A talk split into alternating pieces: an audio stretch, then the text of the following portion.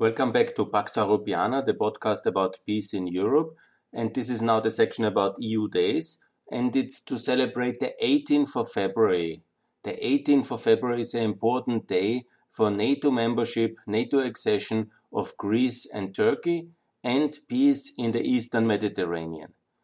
This is one of the most complicated, if not the most complicated, and if I may say so, the most strategic region of the European continent on the border with uh, the Middle East, uh, the Bosporus, uh, this most uh, strategic um, strait and bottleneck of European destiny, uh, the connection between the Black Sea and the uh, Mediterranean Sea, the Aegean Sea, and Greece and Turkey have joined NATO, the North Atlantic Treaty Organization, in the year 1952.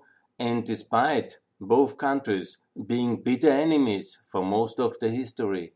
I talk about uh, most of the history, a thousand years maybe.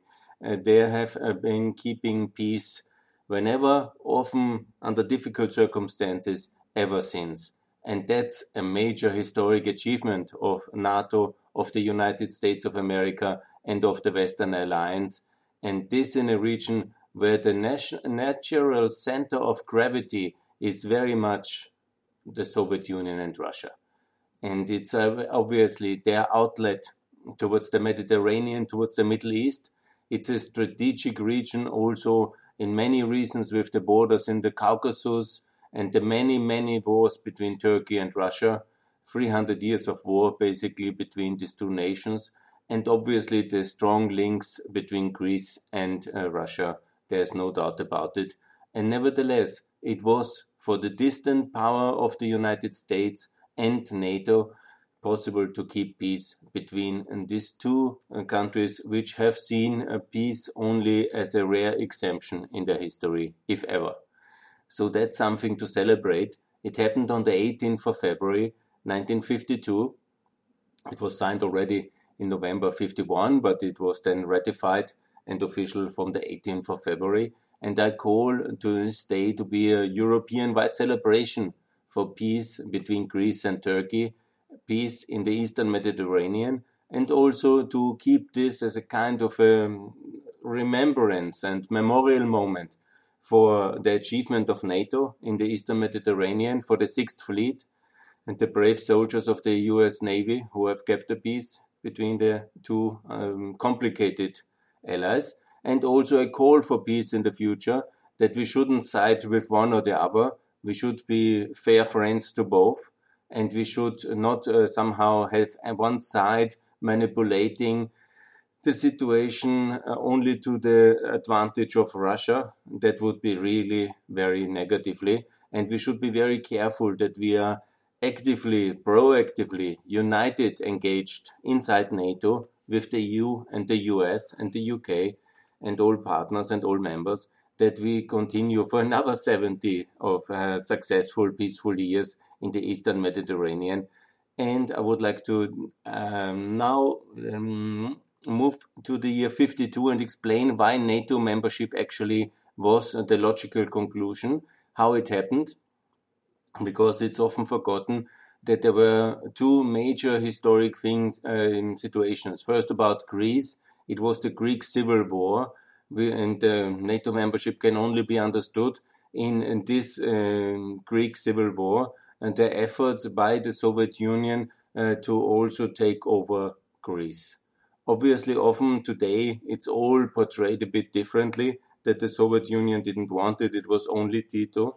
And it's true after 48 after Tito was too busy in Germany with the Berlin airlift and with the Berlin blockade and uh, has shifted his effort, seeing that it was not so easy in uh, in Greece and also uh, too over um, self-confident Tito taking the lead in Greece and did not please into the strategic concept of uh, Stalin's uh, control of the communist system so basically, it turned then in the second stage after 48 in a Yugoslavian backed Greek revolution against American supported uh, Greek government and um, uh, lost, uh, luckily, the Yugoslavians uh, because also the, uh, Stalin in that phase did them no longer support.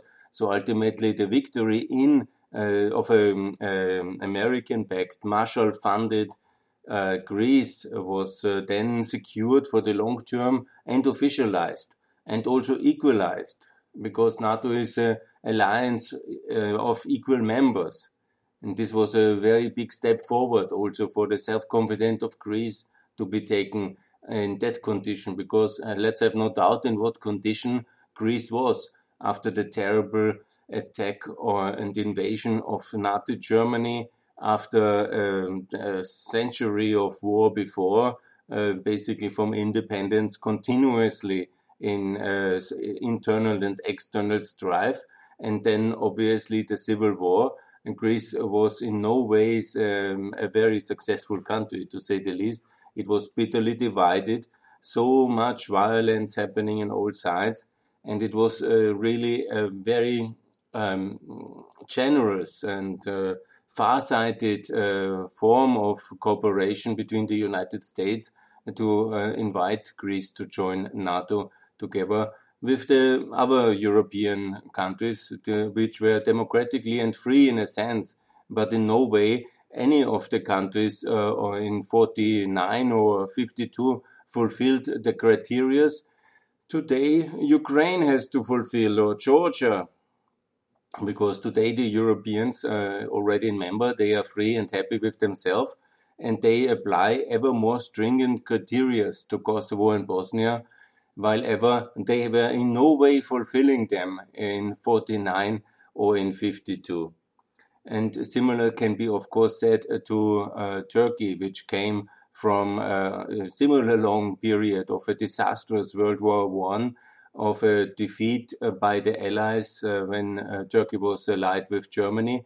And then they came into this tumultuous Greek Turkish war, the Turkish Liberation War, and continuously it was in a difficult situation. While it kept out of the Second World War wisely, it was uh, more or less uh, allied to the Western powers, and it entered only in February 45 into the war.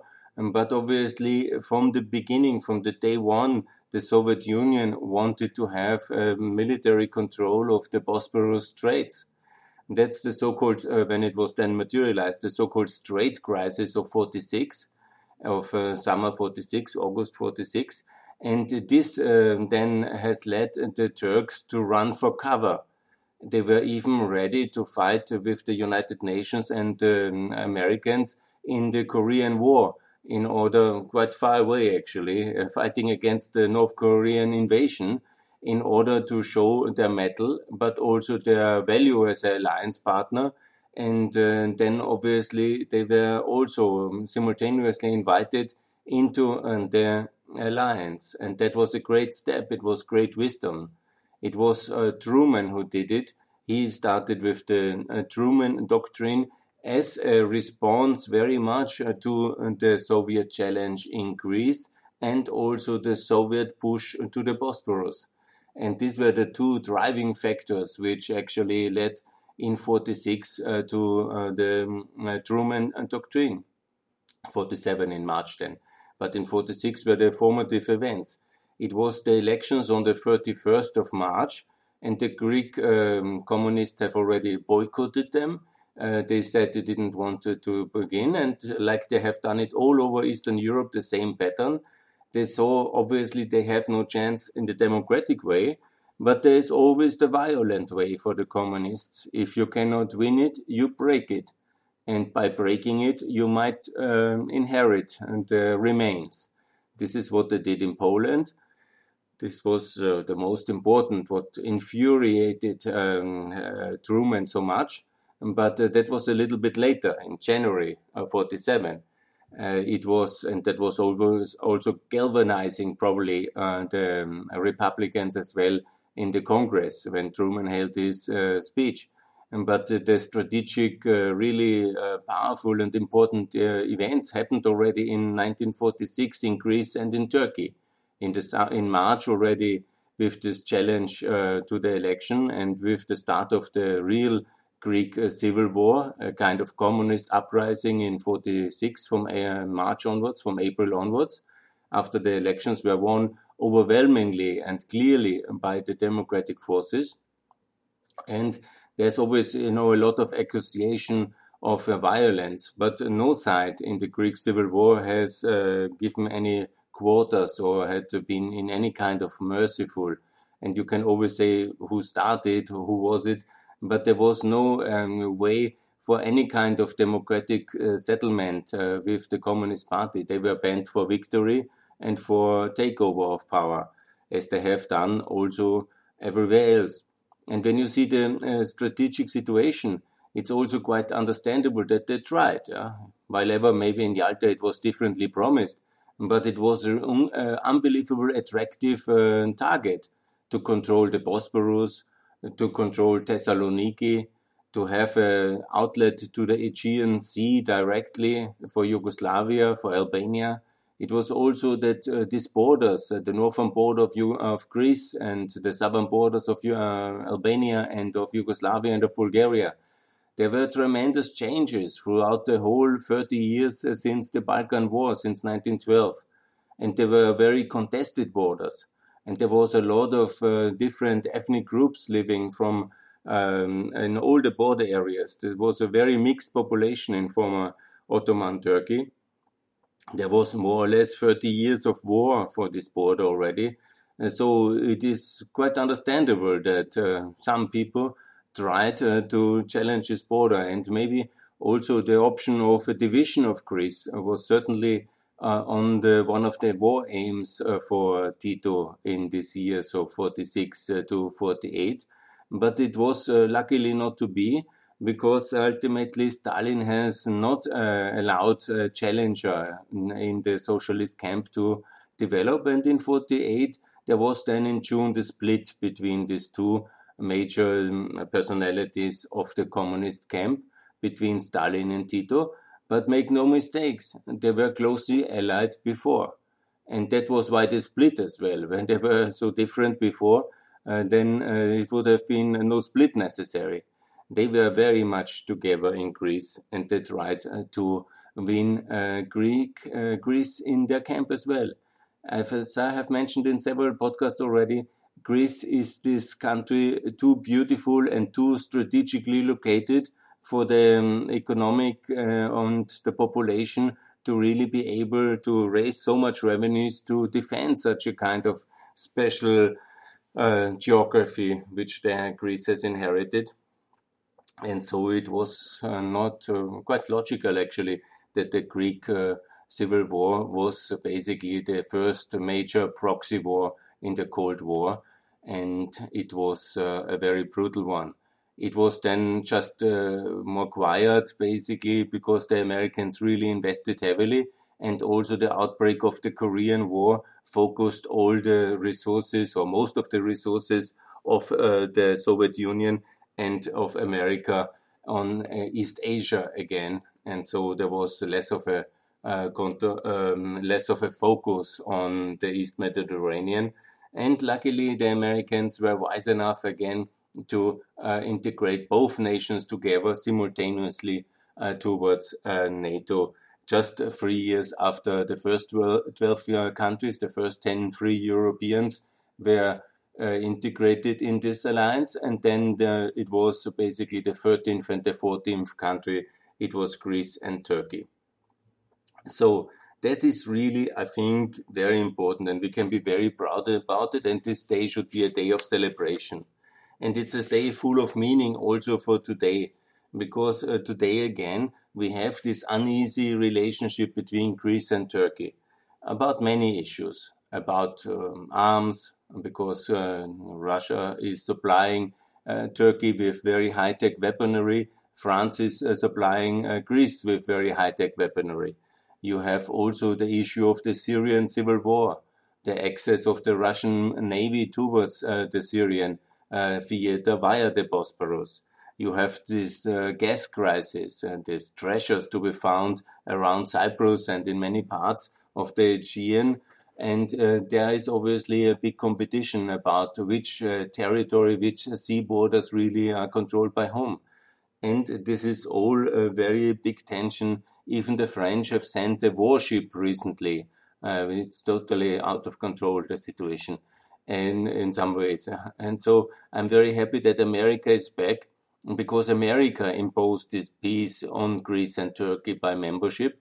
And now, in the last seven years, since America was somehow distant, uh, less interested, Russia has taken a big role again in the Eastern Mediterranean, not just in Syria, but also by delivering weapons to uh, Turkey and also as a kind of peace broker and um, first um, big power to be addressed in the Eastern Mediterranean. And that's really very wrong. We should not uh, have a situation where the Greeks uh, somehow make their own Russian politics or the Cypriots make their own Russian politics and this is a very negative development. And also the Turks uh, need to be again engaged actively. A reset must be done.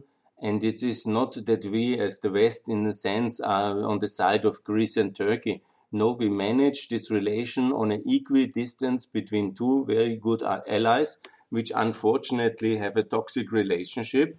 And uh, the NATO and EU framework is the one to sort it out in order not to have either Russia or China exploit our divisions for their benefit and then lead uh, the NATO to uh, the edge of internal war between Greece and Turkey. And just because of the oversized ambitions of either Greece or the big power ambitions of Turkey, which is also not justified. None of them is a big power.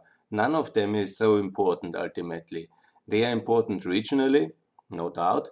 They're important for Europe for many reasons, also for migration reasons, but uh, most of all for regional stability reasons, and also for the strategic uh, situation in Syria, in the Caucasus, and our relation with Russia and with Iran, which are the two hostile nations.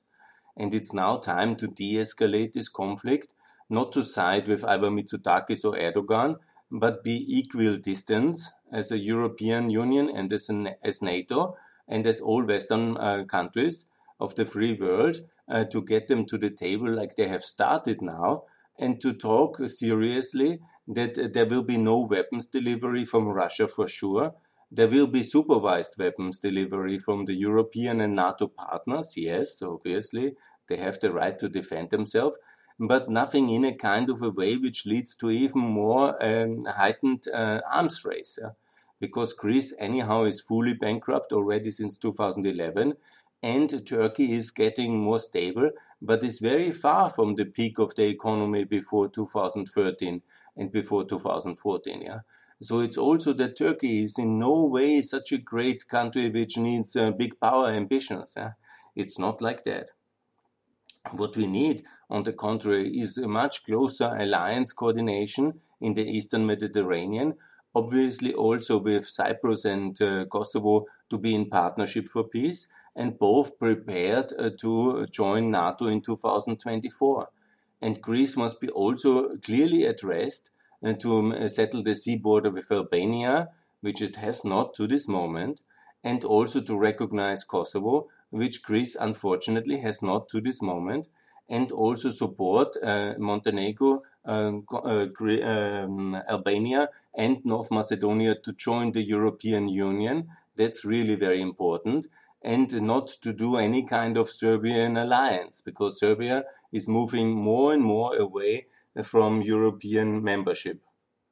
So this is uh, absolutely the key for European Greece to be a good partner and not to be some kind of always supported by all the political friends in Brussels, no matter what they do. It's not okay that they don't build the highways to Albania and Macedonia. It's not okay to distance itself from Prespa peace. It's not okay not to conclude the sea border with Albania. And it's absolutely not okay not to recognize Kosovo. The same is true also for Cyprus. Cyprus must join NATO. It's not acceptable to be some kind of demilitarized uh, money laundering hub for Russia, selling passports to all oligarchs, and then blocking our policy towards Belarus just because Lukashenko has so many billions probably already parked there. So that's not okay.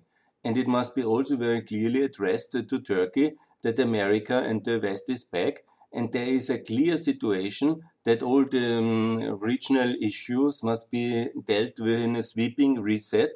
Um, but it's not uh, for Erdogan to make his own Russian policy and somehow against our back and uh, somehow organized proxy wars in Azerbaijan and uh, somehow put us all on before accomplished facts uh, when he is invading already two parts of Syria.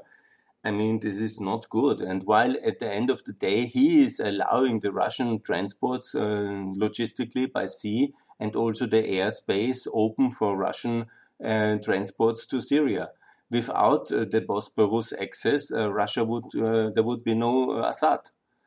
It's very simple. without the airspace open for Russia, there would be no Assad. he would have lost already a long time, and many people would be alive, much less refugees, much less crisis at the border.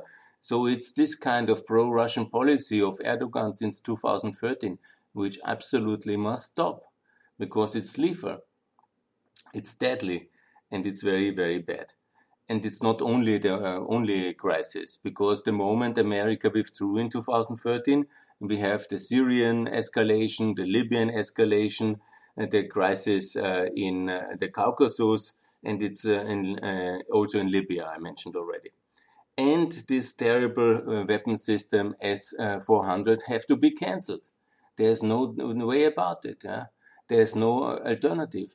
You cannot have uh, the one is buying American uh, air um, weapons and uh, the others Russian anti-airline, anti-aircraft missiles to shoot um, this uh, American or French airline air jets down, which were, built, were bought with European taxpayers' money, and then you will have massive losses, and we're on the edge of war. And just because we have allowed Russian weaponry to be deployed by a NATO power, I think that is obviously totally crazy. What we also need to do is to make a common settlement for these um, gas reserves. I'm sure there is a lot of gas in the East Mediterranean, but nobody really has the money to lift it. And so it's much better. The European Union is uh, making sure that the investment bank of the EU, the EIB, is uh, providing the necessary funding for these uh, ventures and then uh, there can be also private sector development in it and private sector involvement with some international energy companies, but not in a way that we are militarily pushing for these resources between NATO allies, and that's absolutely wrong. And there must be a serious EU led and NATO assisted negotiation for the economic, rational way to do this united, possible involving also Egypt, Libya, Lebanon, and Israel, obviously not Syria. But there can be a very decent ways of um, EU uh, public companies formed to lift these treasures funded by the EU and where everybody benefits. And we can be lucky that we have this um, gas because it's um, less dependency on Russia. So that's actually very good. But uh, to lead uh, the East Mediterranean countries on the edge of war and actually France sending warships yeah, with this very inexperienced French president is completely wrong. On the contrary, we need some kind of German French reconciliation meeting between Mitsotakis and Erdogan, but also the French president has to come to meet with Erdogan and stop this kind of mutual escalation rhetoric, always using the terms Islam separatism and Islam extremism. That is totally wrong to use religious terms in political discourse with negative uh, connotations, yeah? because that leads only to misunderstandings and uh, populism on the other side, which then misleads uh, young people again to terrorism and then underlines and under uh, strengthens again the terrorist and the extremist elements on both sides. And this has to be avoided.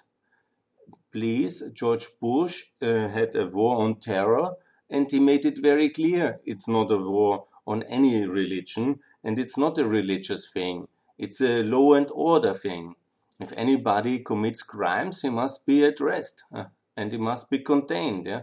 That's the idea of a free society, because otherwise nobody could be free when there would be violence in the streets and violence in international areas. Yeah? So we must make sure that the law is implemented and enforced as well. So, but it is at the same time the responsibilities of politicians to discuss about reconciliation, peace, and mutual understanding, and not about uh, and about tolerance, not about uh, antagonizing. And this is my call to all and the gentlemen who lead, the gentlemen who lead uh, the uh, areas and the countries of the Eastern Mediterranean to go back to the spirit of the 18th of February 1952, see how difficult the world was then, and to pray and uh, every day that America keeps the peace in the region. America is now back, and this is the 18th February to celebrate that. And obviously, you know, there's many things which are complicated in Cyprus and in Lebanon and in, you know, in the Caucasus. Step by step, systematically, they all have to be addressed, but they have to be addressed in the spirit of the 18th of February. And it must be a kind of national identity building narrative that Turkey is a proud member of NATO and also Greece is a proud member of NATO and this must be from the school uh, curriculum to the media, a kind of national day of uh, NATO awareness, of NATO membership, uh, to be proud about it. It's nothing alien, it's nothing imposed. It's the security and peace in the Eastern Mediterranean since 70 years. And you know, I'm sure and I'm well aware there were also very complicated periods. But imagine how complicated it was before between the two regions, uh, the two countries.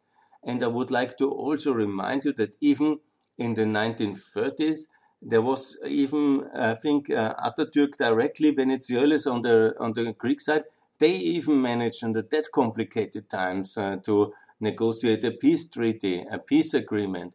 After all the things that happened in the 20s and uh, during the Greek-Turkish relation in the history, so there is the wisdom of the past, and there is also the role models of the past.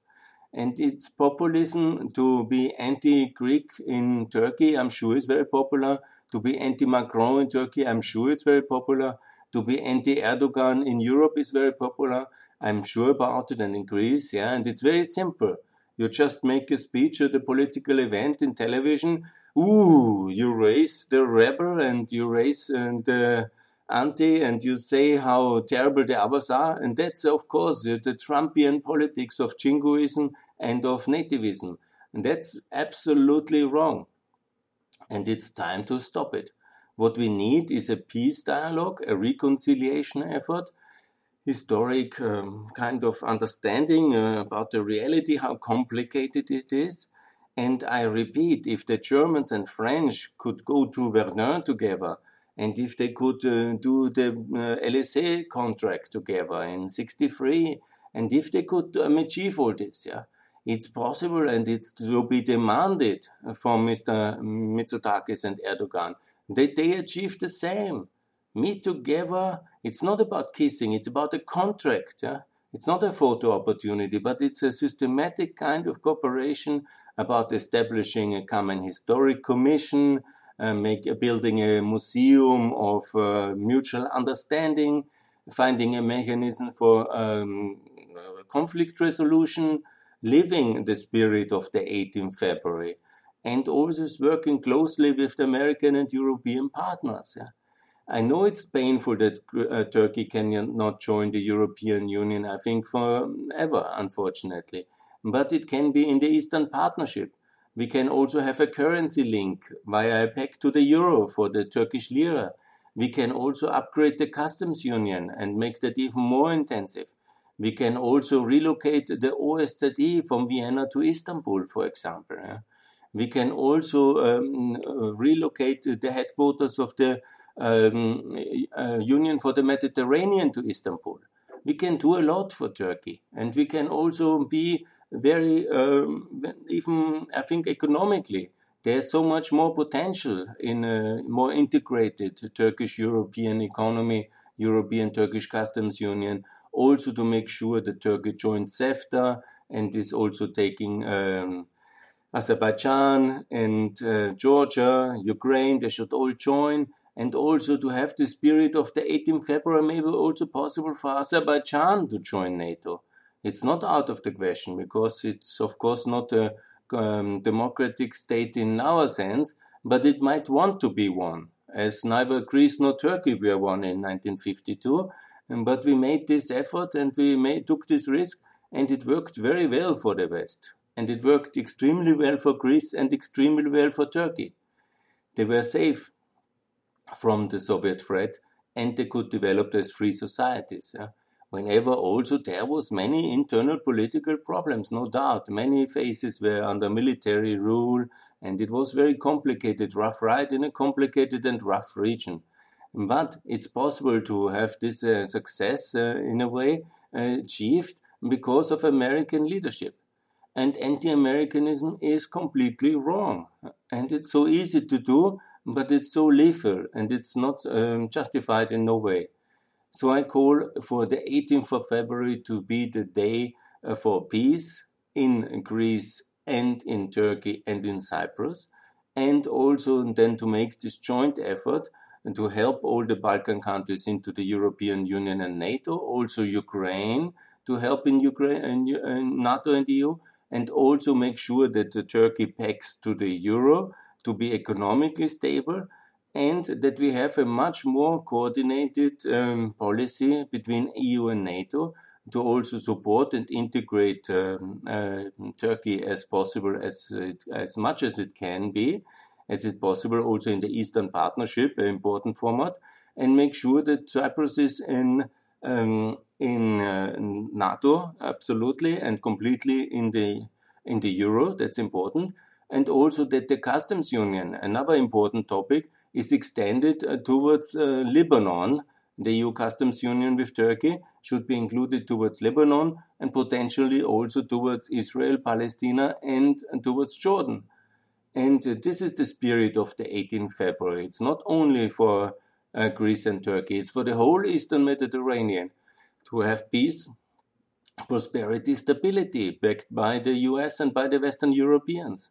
And it's not to play divide and rule with any of the countries, the French with the Greeks and, uh, and the Americans now uh, with the Greeks and the uh, Turks uh, with the Russians and, you know, everybody uh, playing each other off. And this is the way to war.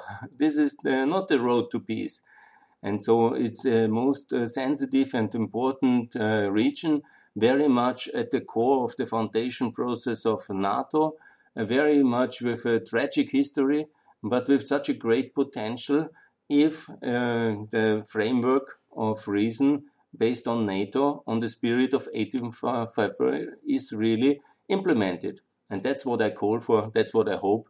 So celebrate the 18th of February as the day for peace in the Eastern Mediterranean. Thanks a lot for listening.